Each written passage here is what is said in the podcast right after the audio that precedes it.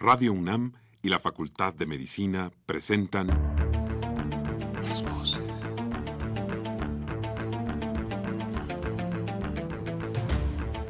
Voces. Las voces. Las voces. Voces. Las voces de la salud. Reflexión y análisis de las ciencias médicas. Acompáñenos.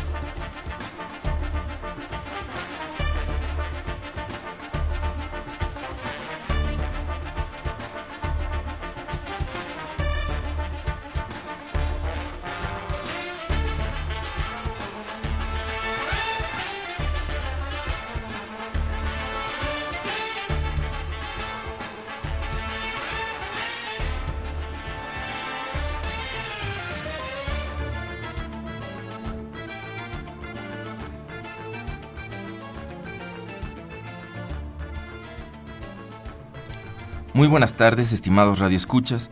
La Facultad de Medicina de la Universidad Nacional Autónoma de México y Radio UNAM tienen el agrado de invitarlos a que nos acompañen en su programa Las Voces de la Salud. Soy el doctor Andrés Aranda Cruzalta y el día de hoy para hablar sobre educación médica virtual en el Hospital General de México se encuentra con nosotros el doctor José Antonio Mendoza Guerrero. Les quiero recordar que este programa es grabado.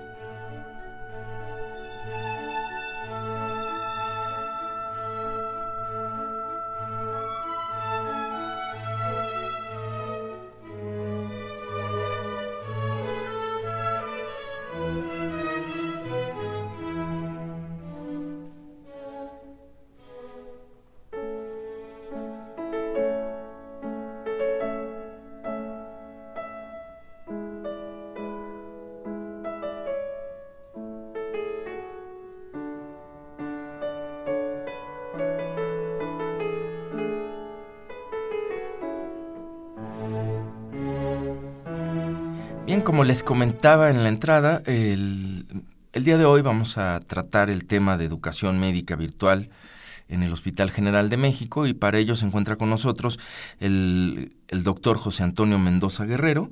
Él es licenciado en bibliotecología, egresado de la Universidad Nacional Autónoma de México. Cuenta con una especialidad en estudios bibliométricos y una maestría en educación en la Universidad Lanáhuac.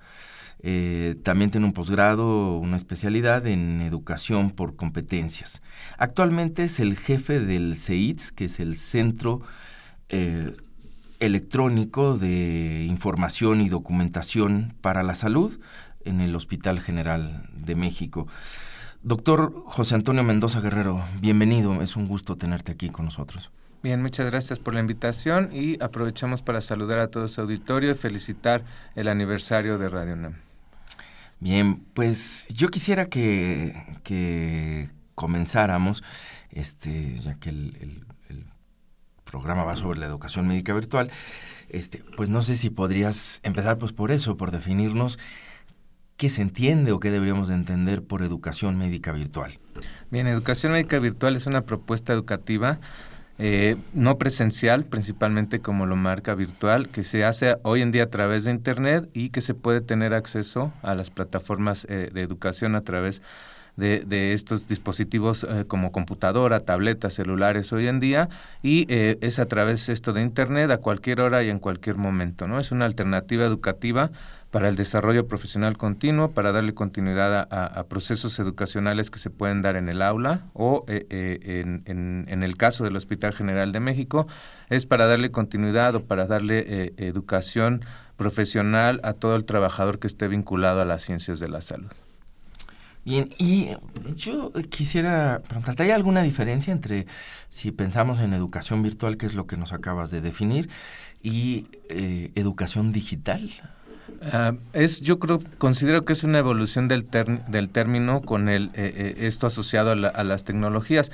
Consideramos que digital es una competencia al saber utilizar un celular, una televisión, una educación que se daba a través de un disco compacto donde era secuencial en todo momento, no había una interoperabilidad del usuario con eh, algún otro recurso o algún otro eh, esquema, ¿no? Era un poco más lineal, el alumno entraba a lo digital, revisaba los contenidos y había una secuencia eh, de fin, ¿no? No había esta interacción como se puede dar en la educación virtual hoy en día, donde existen múltiples aplicaciones como foros, casos, eh, eh, experiencias que el usuario entra en lo virtual o que puede establecer comunicación con sus propios compañeros o con el profesor o con el diverso grupo, de profesores que lo dan. ¿no?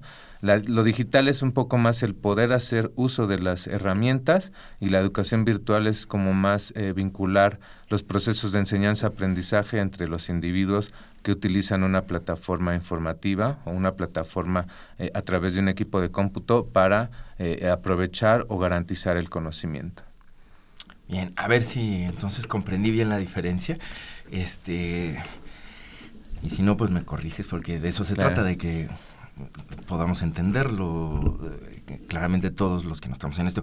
Entonces, fundamentalmente, digamos, entre los dos hay ciertos medios que se podrían compartir, este, unos sí, otros no. Hablabas tú del CD como una cuestión digital o el, o el DVD o algún otro de estos eh, instrumentos, pero quizás la diferencia más importante, si es que entendí, es precisamente la posibilidad, no tanto del medio, podría ser la computadora también o la tableta, sino de eh, la posibilidad que ofrece lo virtual, a diferencia de lo digital, de que se interactúe con el instrumento educativo o con las otras o con otros miembros de la comunidad que están haciendo uso del mismo instrumento.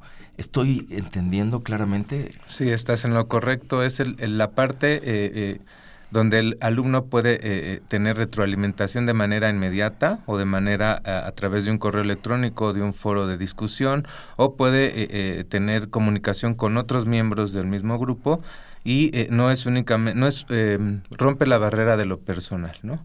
A través de, eh, anteriormente la educación digital era, podrían venir los contenidos todos en un CD, el alumno era el único em, em, estudiante que intervenía en el CD y todo era secuencial hasta que terminaba. ¿no? Se completó, no se completó, las respuestas eran similares, pero jamás establecía la comunicación con un profesor, con un guía o con otros miembros de otras eh, personas que tuviesen el mismo, el mismo disco, ¿no? O la misma clase vertida en un, en un CD en este caso, ¿no? En la educación virtual, pues sí, eh, se amplían los parámetros de comunicación, la gente puede establecer em, em, eh, o trabajos en equipo o colaboraciones que las plataformas hoy en día, las plataformas en educación virtual lo permiten. Bien. Y, esta comunicación puede ser, como dices, inclusive hasta en tiempo real. Exacto. Ahora, ¿qué representa esta innovación en el uso de la tecnología digital? ¿Cuál es su impacto en la medicina? Bien, el impacto en la medicina yo creo que es eh, muy importante. Eh, al momento de romper la barrera de tiempo y espacio a través de estos dispositivos hoy en día, pues toda la carga asistencial que tienen los estudiantes o los profesores, pues la dedican a eso, a dedicársela al paciente, acompañado siempre, por supuesto, de un profesor, que, que es el guía o quien hace la visita, por ejemplo, de rutina todas las mañanas o durante el día o durante los procesos quirúrgicos, y dejamos toda la parte teórica a través de vaciar esta información en un aula virtual. En el caso del hospital, lo que hacemos es fomentar el uso de las tecnologías, el uso de eh, eh, los recursos informativos con los que contamos, plataformas, objetos de aprendizaje, fomentamos la comunicación entre especialidades o diferentes especialidades eh, que los estudiantes tienen y hacen todos ellos el trabajo educativo a través de estos instrumentos o de estas aulas en horarios no comunes para nosotros y sí con un poco más de tiempo para ellos, ¿no? que le dediquen realmente estudio al estudio y operaciones de trabajo o aprendizaje que es eh, al lado de la cama del paciente, pues que se le dediquen, dedicárselo por completo a la atención para la salud, ¿no? a la atención del paciente. Y estamos tratando de que el alumno integre estos eh, recursos de, educacionales a través de eh, la sala de cómputo, a través del espacio que tienen ellos en la residencia y que puedan tener muchos más elementos y mucho más tiempo para dedicarle al estudio. Lo que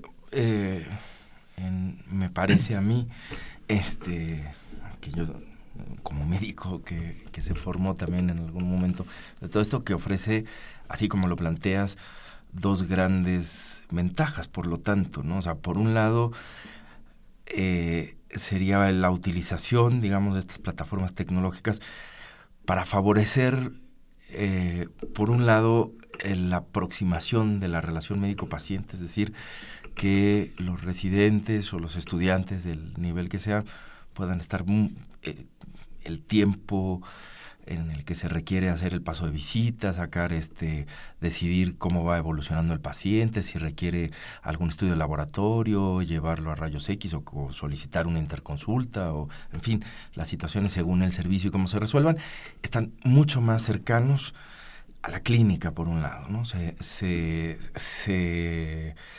eh, se le da esta gran ventaja al estudiante de que tenga tiempo para dedicarle un momento del día a la clínica efectiva con el profesor, con los jefes de servicio, con los miembros que están en el servicio.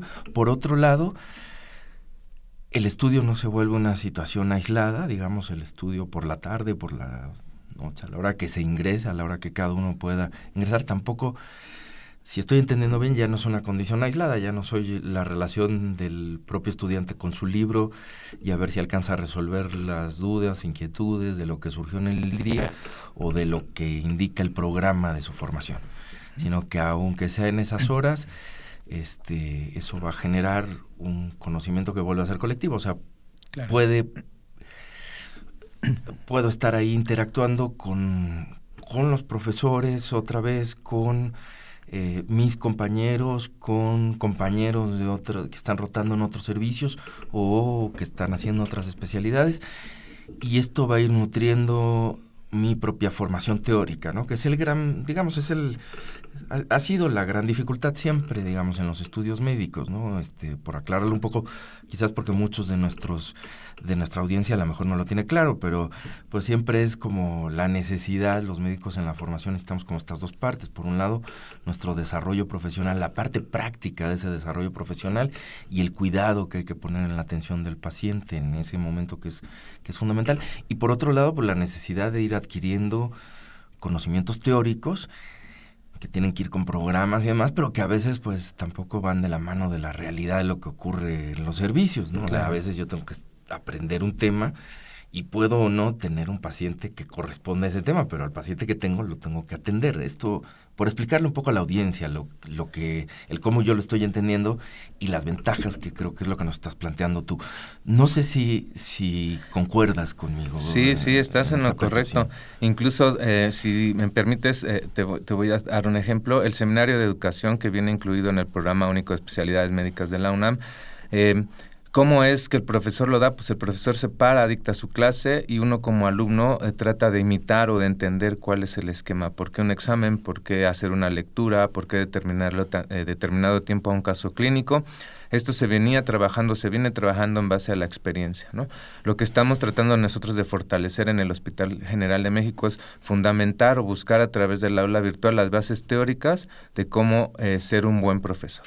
Entonces, ¿qué hacemos? Conjuntamos un grupo de actividades, un grupo de lecciones o un grupo de documentos o de videoconferencias que hablen específicamente de educación, ya sea educación por competencias, aprendizaje basado en problemas, cómo se fundamenta, cuáles son las principales corrientes teóricas de estos estos temas y se los baseamos en el aula virtual.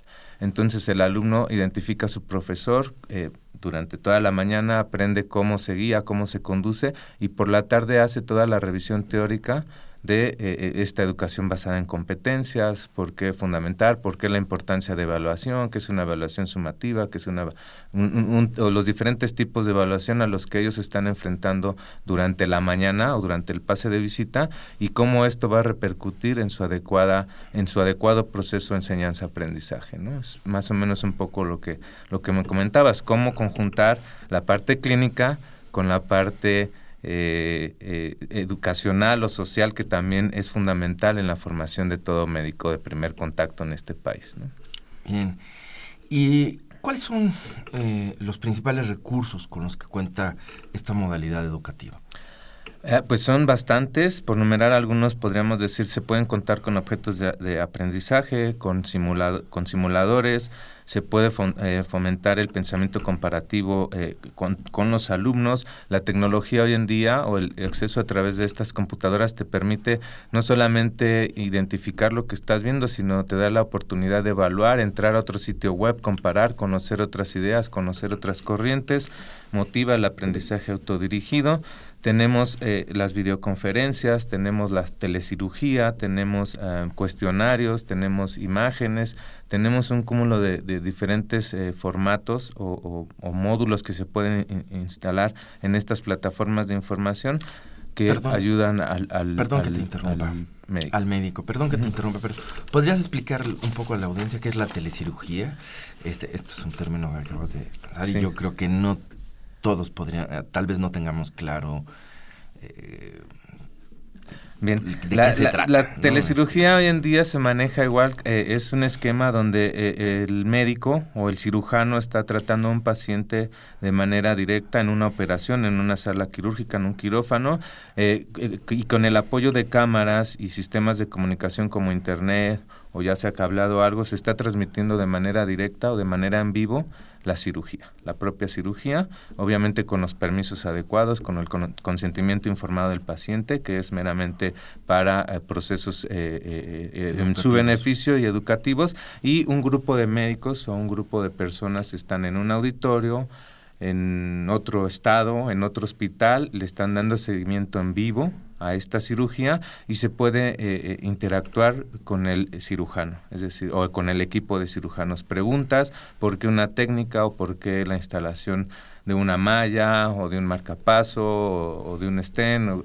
alguna situación en particular, según sea el caso, y el médico puede ir explicando de manera directa. Es tratar de acercar un poco a los estudiantes a la realidad a la que se pueden enfrentar cuando ellos ya sean eh, cirujanos o ya sean hayan cubrido cabalmente la, la, formación para ser un cirujano, ¿no? Es poder transmitir esta situación de, de eh, lo que está ocurriendo en el quirófano de manera directa a otro punto fuera de este.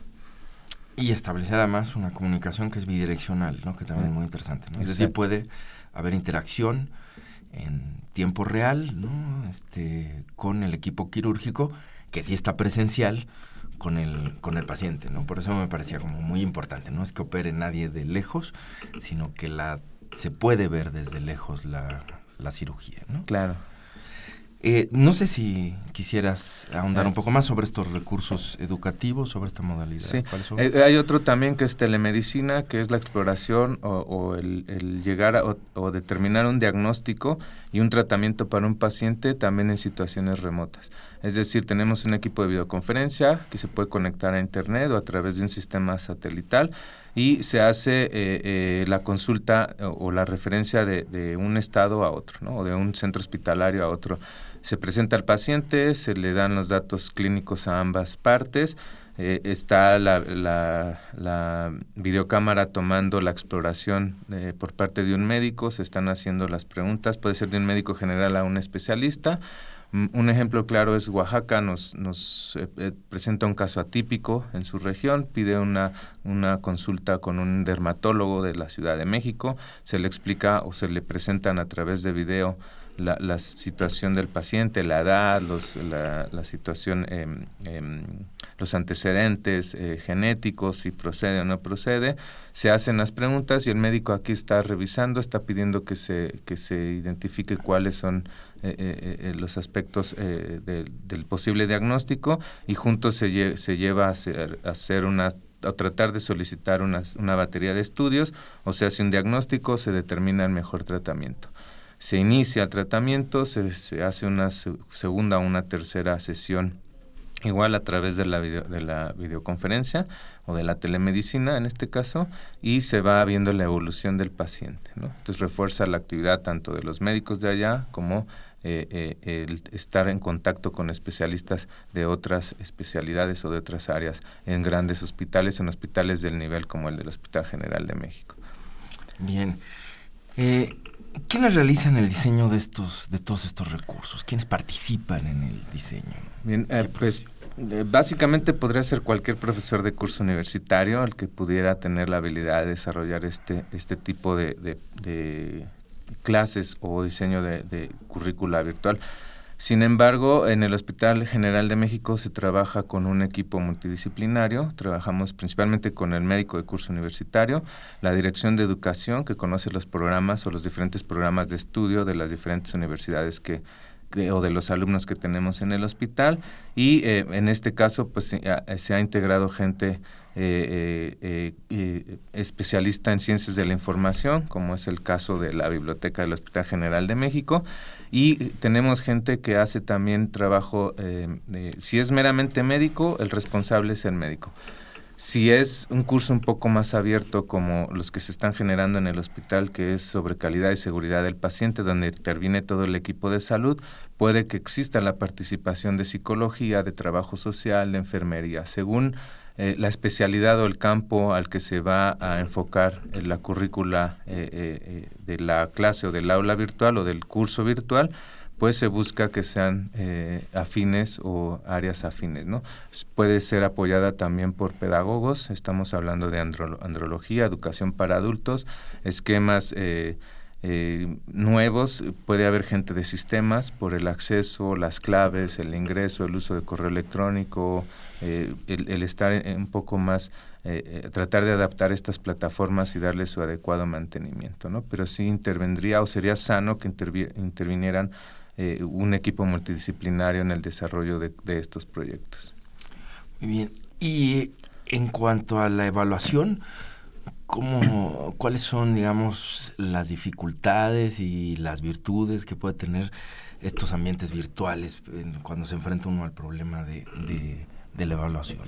un punto muy importante, ¿no? Es si todo el mundo dice, ¿cómo evalúas eh, por Internet? ¿Cómo, ¿Cómo garantizas que el alumno entre o que el alumno no, no, no o, el alumno cubra o cumpla todos los requisitos del programa? Bien, eh, pues eh, las plataformas hoy en día permiten darle seguimiento total a los incluso hasta los ingresos. Las veces que el alumno entra a la plataforma, se pueden condicionar las lecciones para que sean obligatorias, que el alumno en determinado momento tenga que hacer una lectura o una revisión de un tema o ver una videoconferencia y proceder a contestar. La evaluación es muy importante, es, yo creo que es fundamental para conocer el avance y el desarrollo de, y si el mismo alumno está eh, digiriendo todo este tipo de materiales que están consultados ahí. Lo que nosotros hacemos es darle eh, eh, un, un diseño a las lecciones donde el alumno tiene que ingresar, hacer una serie de lecturas, identificar o se apoya con una videoconferencia donde el profesor explica más o menos o amplía los, los conocimientos del tema al respecto y posteriormente hacemos una evaluación ya sea a través de cuestionario, preguntas abiertas, o se convoca un foro de discusión, o se puede hacer incluso la revisión de algún ensayo que se le pida al alumno y el control lo debe de tener en todo momento el profesor. El profesor va midiendo, se va dando cuenta si el alumno eh, está cumpliendo los requisitos o no y eh, podríamos poner el ejemplo. Nosotros hacemos... Eh, em, eh, utilizamos eh, un objeto de aprendizaje que es un caso clínico, tenemos una viñeta bien estructurada, revisada por un especialista en cada una de las áreas, hay una videoconferencia que habla sobre el tema o amplía los conocimientos para el alumno, se les eh, insertan una serie de documentos o artículos que hablan sobre diagnóstico tratamiento de ese tipo de problema y al final se hace una serie de preguntas y que evalúan si el alumno si, fue certero en el diagnóstico, siguió el procedimiento adecuado, hizo los estudios adecuados y eh, dio el tratamiento adecuado. Al final eh, es un proceso como autoevaluativo porque la plataforma permite que el alumno identifique si las 10 o las 20 preguntas fueron correctas o tuvo algunos errores. Y ahí mismo la plataforma permite la retroalimentación. ¿Fue correcta por tal motivo? Recuerde esto o fue incorrecta por tal motivo. ¿no? Usted debe de recordar o debe de revisar esta otra parte. ¿no? Se le pueden dar una o dos o tres oportunidades de hacer la misma lección al alumno para reforzar el conocimiento y eh, eh, proceder a darle continuidad al aprendizaje. ¿no? Es importante la evaluación, eh, se tiene que montar, o siempre que se monte un aula virtual o un curso virtual, es tener bien identificado qué tipo de evaluación se va a hacer en, qué determinado momento de la lección y con qué objeto, para que el alumno realmente entienda que eh, eh, hay un seguimiento y va, a obtener una calificación o, va, o se le va a aprobar como tiene la competencia o no tiene la competencia para seguir adelante. Bien. Y eh, bueno, y ahora explícanos, pues tú eres el jefe del CEITS, del Centro de Información e Investigación Documental para la Salud. ¿Qué es exactamente este centro? Bien, el centro nace como biblioteca hace muchos años, después se, se, vuelve un centro de documentación como tal y en 2003 se le nombra Centro de Información e Investigación Documental para la Salud, que es el nombre que actualmente llega. ¿Y qué es esto? Integrar tecnología o eh, eh, tratar de integrar recursos tecnológicos para eh, el mejor manejo de recursos informacionales para las ciencias de la salud. Se integra la Internet como tal, eh, para hacer consulta a bases de datos, consulta a revistas, consulta a libros electrónicos, que está ahora muy de moda, y de ahí viene la apertura total a decir, bueno, si tenemos un centro electrónico que contempla, que tiene plataformas virtuales y que conjuga también con materiales impresos o documentos o títulos de revistas y libros impresos, tesis que tenemos en el hospital, de, del, tesis de los egresados del mismo. Y por otro lado tenemos eh, la biblioteca virtual que contiene plataformas de información que el Hospital General de México adquiere para la utilidad de su propio personal. Conjuntando estas dos herramientas eh, y tratando de establecer proyectos tecnológicos nuevos, surge el canal de televisión, el HGMTV, el canal de la salud, para el hospital y al mismo tiempo combinando el centro de, documentación, el canal de televisión, surge la idea de generar el campus virtual del Hospital General de México. ¿no? Entonces el centro de información es el uso de estas tecnologías en el hospital o es el centro donde se coordinan las plataformas de aula virtual, el, el canal de televisión por internet y la biblioteca propia del Hospital General de México. Bien. ¿Y quiénes pueden tener acceso a este centro? En todo el personal eh, del hospital, propiamente, con clave de usuario y contraseña. La biblioteca es pública como tal. Eh, cualquier estudiante, cualquier persona puede acudir con una identificación a hacer eh, uso de las plataformas en la institución, de las plataformas virtuales de información, de la colección impresa o de las revistas impresas que tenemos ahí, estudiantes, profesores, pacientes, público en general. Y al canal de televisión puede tener acceso todo el mundo. Eh, tenemos, eh, no tenemos restricción en la página, aunque algunos videos sí tienen alguna condición por, por propiamente por los procesos quirúrgicos que se determinan. Tenemos en el canal algunas situaciones, información exclusiva para el paciente, información exclusiva para médicos. Eh, es, está abierto a través de Internet y también tenemos una excelente relación con las universidades y con otras instituciones para poder acceder a nuestros recursos eh, bibliotecarios, ¿no? Es decir, a través de préstamos interbibliotecarios todo el mundo puede recuperar información. Información. Cuando dices que está en la página, es, digamos, para entrar a estos recursos del, del canal, este, habría que entrar a la página del Hospital General. Sí, puede ser a través de dos vías, a través de la página oficial del hospital, que es www.hgm.gov.mx, identificar el apartado de biblioteca o el apartado del canal eh, de la salud y el acceso es directo. O también podemos entrar a www.seits-medio hgm.gov.mx eh, MX es el, el, URL del, del, del CEITS y también tenemos ahí enlaces al canal y también tenemos enlaces a la biblioteca virtual y al campus virtual del hospital. Ahí pueden entrar inclusive estudiantes que no estén adscritos, al, hospital, general. o personal médico que no esté adscrito al hospital. Sí, está dividida nuestro portal en dos secciones, la, la que tiene recursos propios del hospital, los que se adquieren con recursos eh, eh, eh, que son las plataformas de información, pero también tenemos nosotros un cúmulo de links o apartados que son todas estas plataformas de acceso abierto o las denominadas Open Access, que es información ya médica clasificada para que el usuario, aunque no tenga una clave propia para ingresar a nuestros recursos, tenga la, la, oportunidad de poder consultar muchas más bases de datos que están abiertas, que no requieren ningún pago, ninguna contraseña, ningún usuario para poder acceder a información. Es muy valiosa, hay revistas o hay títulos muy importantes que están ahí libres eh, a través de Internet y nosotros los tenemos este, Mm, puestos en una sección para el hospital para que no sea una, una, limitante, ¿no? Entré a la biblioteca del hospital, pero al final también existen recursos abiertos a los que se puede tener acceso. Muy bien. Pues eh, estamos conversando, les recuerdo, eh, con el doctor José Antonio Mendoza Guerrero. Vamos a hacer en este momento una pausa y volvemos.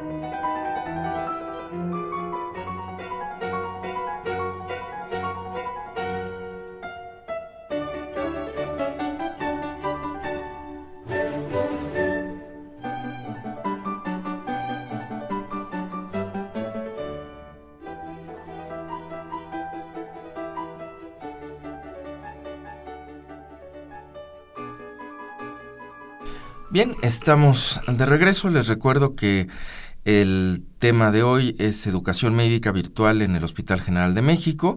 Se encuentra como invitado con nosotros el doctor José Antonio Mendoza Guerrero y les recuerdo también que el programa de hoy es grabado.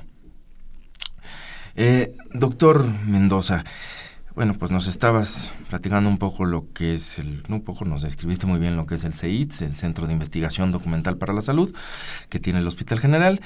Eh, nos explicas también quiénes y cuáles son, digamos, las condiciones de acceso, dependiendo el acceso abierto, el acceso para el personal, las condiciones que están ahí. Yo quisiera que nos platicaras un poco ahora cómo surge esta idea, cómo se da esta idea de, construir eh, este centro. Eh, es el CEITS. Sí, bien, bueno, pues surge, como te comentaba, desde el 2003 nace la idea de tener o incorporar tecnología a la biblioteca tradicional, es tratar de convertir eh, eh, una especie de centro de documentación híbrido donde se conjuga el material impreso que o las colecciones impresas que ya tenía el hospital, que, que, que hay algunas eh, títulos de revistas que nos había o nos venía otorgando la Universidad Nacional Autónoma de México a través de la Facultad de Medicina para el ingreso eh, o consulta de los alumnos o como te menciono del público en general. Aparece el Internet, aparece estos esquemas de acceso a la información mucho más mediata, mucho más oportuna, se libera en Estados Unidos años antes la plataforma de PubMed, que es el acceso a los registros bibliográficos o una de las bibliotecas médicas o un índice bibliográfico más de los más importantes a nivel mundial.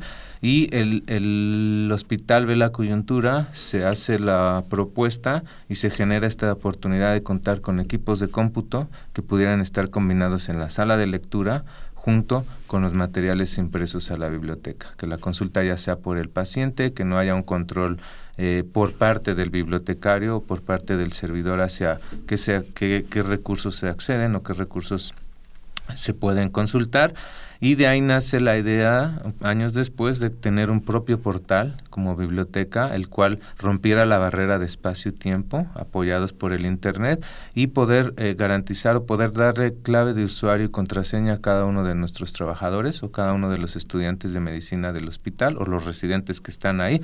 Somos la institución que más residentes recibe eh, de manera anual y romper esa parte, decirle al alumno, no es necesario que vengas a la biblioteca caminando o que ocupes tiempo en desplazarte, sino que si existe un equipo de cómputo en el servicio, si tú tienes la manera hoy en día de contar con un celular o un dispositivo móvil el cual puedas acceder a Internet, puedas tú hacer la consulta a nuestras revistas, a nuestros libros, a nuestros materiales, a nuestras imágenes, a nuestros eh, diferentes eh, ítems que tenemos ahí de acceso a información y que puedas consultar en el momento indicado en el momento más oportuno que tú consideres, incluso si estás dentro de una situación del paciente o con un paciente, ¿no? Algún caso raro, algo, algo que no recuerdes o que quieras validar algún diagnóstico o algún tratamiento que tú estás otorgando, pues no te tengas que desplazar hasta la biblioteca física, sino que a través de Internet puedas entrar al centro de documentación, eh, hacer una búsqueda bibliográfica de manera rápida, oportuna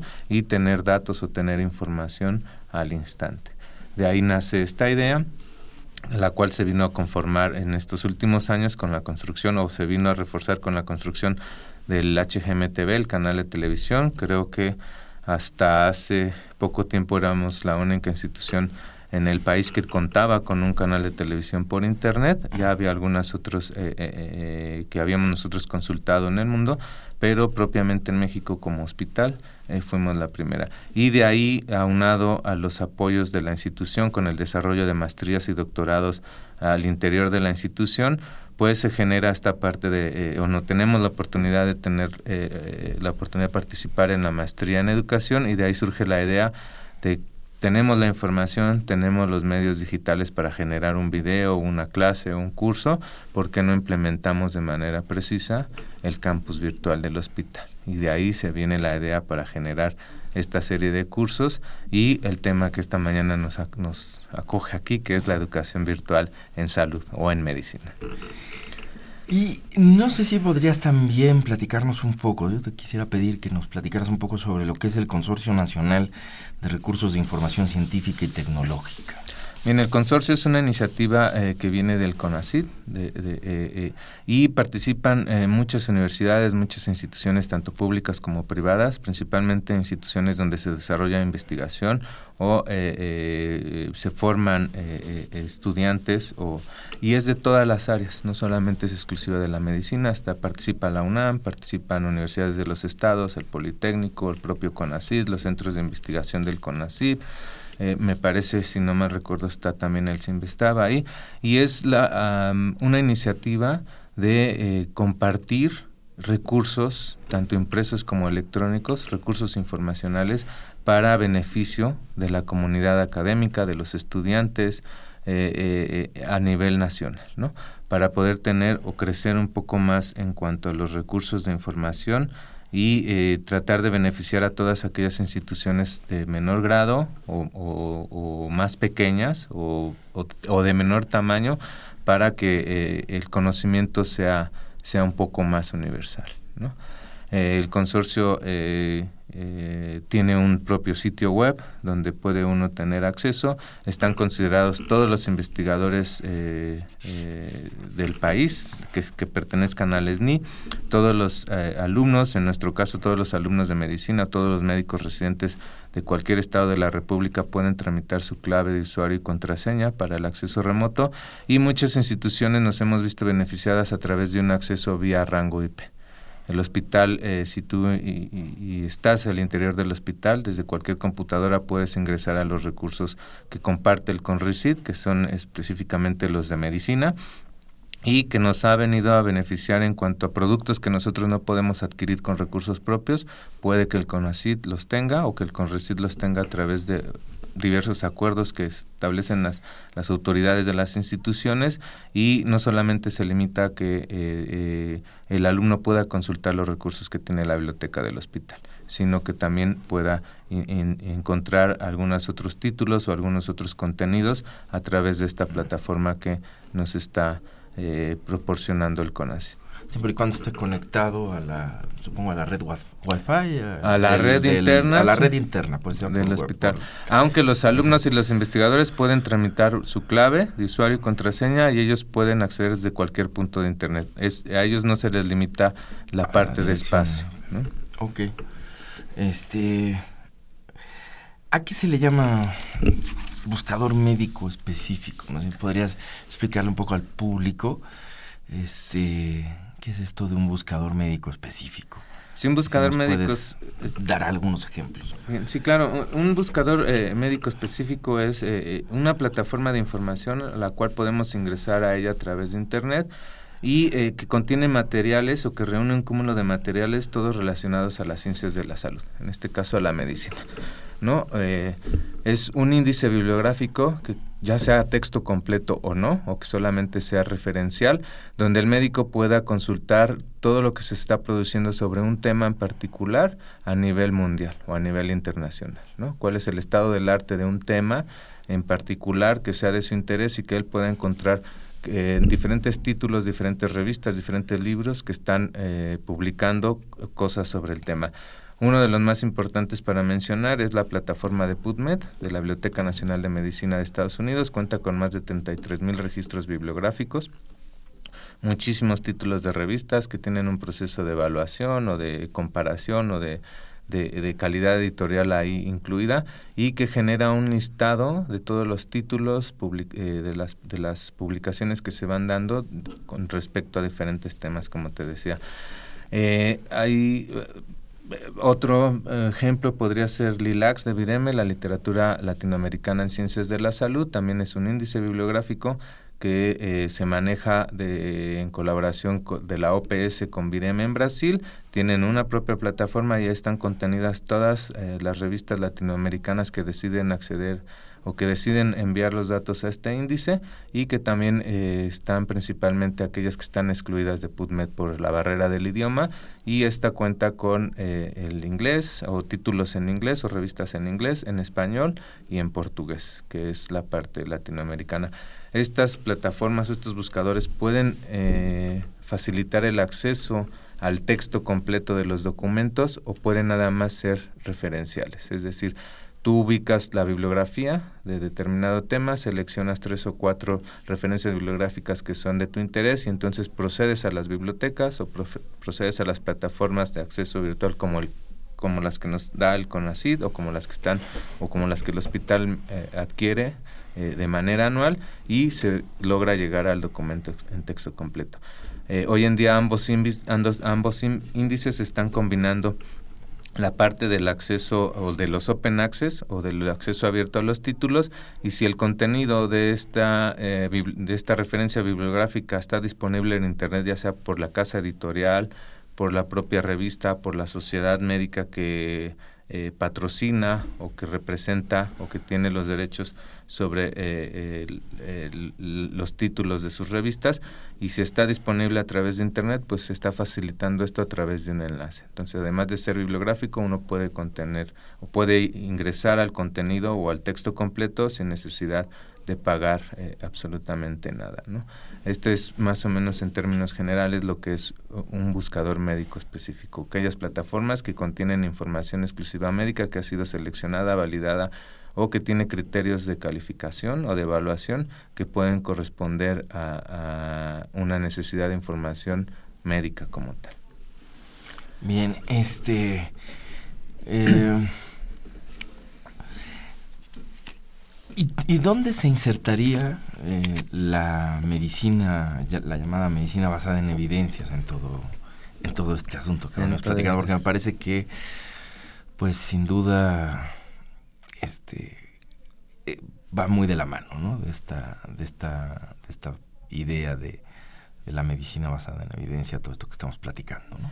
Bien, eh, pues es eh, básicamente la literatura es fundamental en el proceso de medicina basada en evidencia, es decir, que el, en este caso el médico o el estudiante de medicina debe de proceder o debe de tener la habilidad de documentación, es decir, buscar o saber buscar o identificar información o datos en bases de datos especializadas como tal, bases de datos exclusivas para la medicina, para la adecuada ayuda de toma de decisiones. El médico hoy en día tiene que saber hacer una lectura crítica de un documento, de una, hacer una posible revisión bibliográfica de más de un artículo para determinar si eh, eh, los procesos o los procedimientos de diagnóstico, de tratamiento, de seguimiento de los pacientes están siendo correctos y si eh, están está haciendo o está dándole seguimiento a las recomendaciones que expertos hacen. La medicina basada en evidencia es eh, está enfocada a lo que son todas estas revisiones sistemáticas a la literatura que hacen expertos y que emiten una serie de documentas, una serie de recomendaciones expresadas en un documento guía que los médicos pueden revisar y saber cuál es el rumbo o cuáles han sido los mejores resultados después de una serie de tratamientos o serie de condiciones que se presentaron a través de los años y que han sido recopiladas a través de estas eh, revistas o de estos artículos o de esta serie de documentos. ¿no?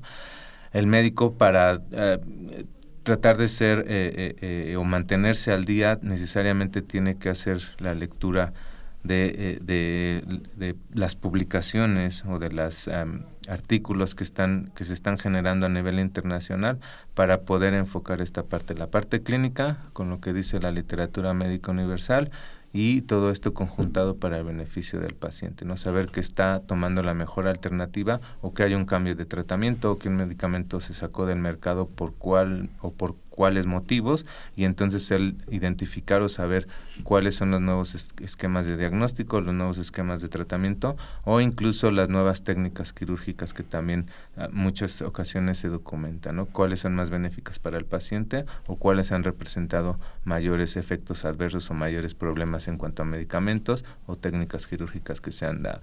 No sé si está siendo claro. El, sí, sí, completamente. Yo, a mí me surgía una duda, no sé si, no sé si la pueda, si tú me la puedas responder. Esta, ahorita sobre lo que estabas tú comentando. Eh, si es que se conocen y saben cuáles son los criterios, eh, los criterios que utilizan, por ejemplo, el orden en el que nos va a dar las referencias algunos de estos buscadores, ¿no? Este porque todos estos buscadores tienen criterios. Digo que no sé si, me lo puedas comentar porque entiendo que es un asunto más informático no este a veces donde se trabaja me atrevo a preguntártelo, a ver qué tan enterado estás, a lo mejor muchísimo y me va a gustar mucho aprender algo al respecto. Sí, bueno, toda la labor del bibliotecario debe estar enfocada en esa parte. También ahí hay que poner toda la gente que está desempeñándose en estas bibliotecas médicas. Es una biblioteca especializada, recordemos, está un poquito más arriba del nivel de universitaria por eh, la gran cantidad y el cúmulo de información que produce. Yo creo que la medicina es una de las que más eh, eh, documentos genera al año en el mundo. Y todas las plataformas tienen diferentes esquemas, ¿no? Casi todas ellas están enfocadas o han negociado o universalizado esta parte de decir, bueno, los criterios en los que las referencias aparecen pueden ser dos la fecha de publicación, o pueden ser varios, ¿no? pero te voy a mencionar únicamente algunos. La fecha de publicación o la relevancia del documento. La relevancia del documento que va enfocado al número de descargas o el número de veces que se ha consultado o el, algunos otros índices lo marcan en base a la calidad editorial de la revista o al factor de impacto, al puntaje que esta revista tiene o a la combinación de varios criterios de este tipo pero la labor del, del médico que se eh, pretende que hoy en día sea un médico alfabetizado informacionalmente debe de corresponder a que esos criterios los debe determinar él. ¿Qué busco? ¿Qué quiero? ¿Qué tan relevante quiero que sea? ¿Qué tanto puedo yo analizar críticamente lo que estoy eh, obteniendo como datos? Y la relevancia la puedo dar yo. Bueno, quiero saber los últimos 10 años que se ha publicado sobre diabetes. ¿Qué quiero saber de del último año hacia atrás o viceversa o cuáles son los revistas los artículos más citados o los artículos eh, mayormente descargados o qué tipo de documento es el que quiero yo hacer no hay algunos criterios de inclusión exclusión como puede ser edad eh, de los em, pacientes involucrados en el estudio o en la publicación eh, género no o eh, tipo de documentos, si son, son solamente artículos de revisión, si son metaanálisis, si son em, eh, casos clínicos, eh, etcétera, etcétera, ¿no? Entonces, las plataformas permiten, o cada una de las plataformas también tiene sus propios criterios y es labor del, del usuario en determinar qué tipo de criterios quiere él cuando hace su selección de, de documentos. Esto es una gran ventaja ¿no? de este tipo de plataformas, ¿no? Estas plataformas especializadas, ¿no? Una, una, de tantas otras, ¿no? Eh, en el caso, ah, quisiera pasar un poco este, al caso de los documentos de acceso abierto, ¿cómo saber si estos son confiables? ¿Cuáles son los criterios? Hay criterios, evidentemente, ¿no? Pero no sé si nos puedes platicar. Sí, hay que tener mucho cuidado, especialmente cuando hablamos de las ciencias de la salud o de la salud de las personas, ¿no? Muchas veces la gente dice, pues entré a internet y ahí estaba la información. ¿No? Pero sí eh, hay que tener un poquito más de, cuidado al respecto, ¿no? ¿Qué tipos de documentos de acceso abierto se pueden, o nosotros recomendaríamos desde un enfoque de las ciencias de la salud, es todos aquellos artículos publicados que correspondan a una institución académica, una universidad, un hospital, un grupo de médicos, una sociedad médica, una asociación civil, todos aquellos documentos que haya un respaldo o que garantice que hay una institución o un determinado grupo de expertos que están dando el aval. Una revista que eh, tiene criterios de, evaluativos para publicar los datos que se, que se recomiendan. ¿no? Eh, principalmente podríamos decir que hay que entrar a los recursos de acceso abierto, sí, pero a los que se encuentran en plataformas como Cielo, como Lilax, como Fisterra, como Medline Plus, que es eh, eh, una plataforma que los Institutos Nacionales de Medicina de Estados Unidos han generado y que tiene información para médicos como para pacientes y que están avalados todos estos documentos, son guías o recomendaciones que dan sobre enfermedades y que la fortuna que tienen es que están traducidos al, al, idioma español. Entonces... claro, y, pueden ser muy interesantes, pero es que mencionabas estas dos partes, porque hasta ahorita nos has contado y muy bien, eh, digamos, toda esta parte, pues, especializada y demás sobre, digamos, la información en lo que respecta a la importancia y la relevancia que puede tener para el médico, tanto para el médico en formación como para el médico ya formado, ¿no? Pero mencionabas ahorita este otro aspecto que a mí me, gustaría que nos platicaras un poco más, que justamente estas plataformas le dan la oportunidad a los pacientes o a los familiares de tener acceso a cierta información o a la información, digamos, que les interesa conocer a los pacientes y qué tan confiables, digamos, son en ese sentido. ¿Cuál es esta, esta, esto de generar información para el médico, pero información también para el paciente? ¿Qué ventajas, qué oportunidad puede encontrar ahí un paciente, digamos, contra que googlee la información, ya para decirlo literalmente, ¿no? Que es un buscador general, no específico, que es muy útil en otras cosas, no es de pleito, pero si estás preocupado un poco por la enfermedad, ¿qué ventajas habría de esto con un buscador general, ¿no? Sí, claro, hay que aclarar un poco también, ¿no? Hay mucho cuidado con lo que se recupera de Internet. Eh, la gente que tiene hoy en día acceso a Internet es de todos los niveles sociales, todos los estratos. Hay gente muy preparada que puede hacer una adecuada consulta y validar qué tipo de información está recibiendo. Pero sin embargo, también hay mucha gente que sube contenidos eh, no necesarios o contenidos fraudulentos eh, que pueden ser utilizados o que pueden ser vistos desde el usuario como, como algo real que no, que no es conveniente para nadie. ¿no? Hay sitios específicos, habría que acercarse principalmente a las instituciones, a los hospitales, a los sitios eh, validados por los gobiernos de, de, los países o las dependencias como la Secretaría de Salud, como la propia universidad tiene cantidad de, de información a través del sitio eh, o de la página, a través de la página del hospital y tratar de seguir las recomendaciones. A veces tardas un poco más, pero la información que, que obtienes es mucho mejor y te da una idea un poco más general y más clara, ¿no? Tenemos, eh, por ejemplo, en, en, la, en, el CEITS, en la plataforma o en la biblioteca virtual del hospital, tenemos ahí unos links hacia Medline Plus, que es la plataforma que te digo que está validada, que nosotros ya previamente hemos seleccionado, hemos revisado y estamos eh, eh, de acuerdo que los contenidos ahí son muy adecuados. Tenemos ahí otro link a una plataforma que se llama Fisterra, que también está en idioma eh, castellano y que tiene muy buena información dirigida. Se pueden dirigir al propio canal de televisión del HGMTV, que tenemos ahí una serie de programas ya elaborados, se llama De la mano con el paciente, donde vemos diferentes patologías o diferentes enfermedades que se presentan en el hospital y que un médico explica la importancia de los cuidados de manera correcta. ¿no? Esto es un video, la gente lo puede ver por ahí. Y si no, hay un, hay un un, el Google Académico es una subplataforma de, de, Google donde los contenidos están un poco más seleccionados, son un poco más selectivos. A lo mejor se complica un poco más la lectura para el público en general, pero son contenidos un poco más reales y te pueden dar pistas sobre eh, alguna enfermedad o alguna patología que tú estás que tú estás padeciendo o que te quieres enterar de manera más correcta. ¿no? Si están en el, en el caso del Hospital General, pueden acercarse también a la biblioteca y pedir un poco de asesoría si quieren encontrar un poco de información, porque a veces hay la inquietud de saber pues qué tiene, qué tengo, qué tiene mi familiar o qué está pasando. Claro, recordar que en los hospitales existen las bibliotecas y que también pueden incluir.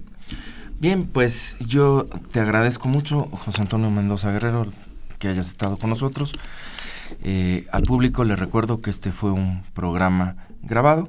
Esta fue una coproducción de la Facultad de Medicina y Radio UNAM a nombre del doctor Germán Fajardo Dolci, director de la Facultad de Medicina, y de quienes hacemos posible este programa, en la producción y realización la licenciada Leonora González Cueto Bencomo y la licenciada Erika Alamilla Santos.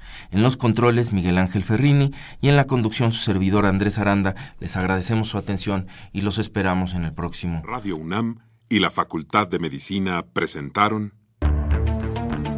voces.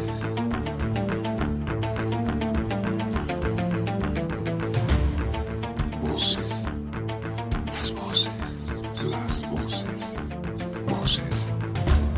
Las voces de la salud. Reflexión y análisis de las ciencias médicas.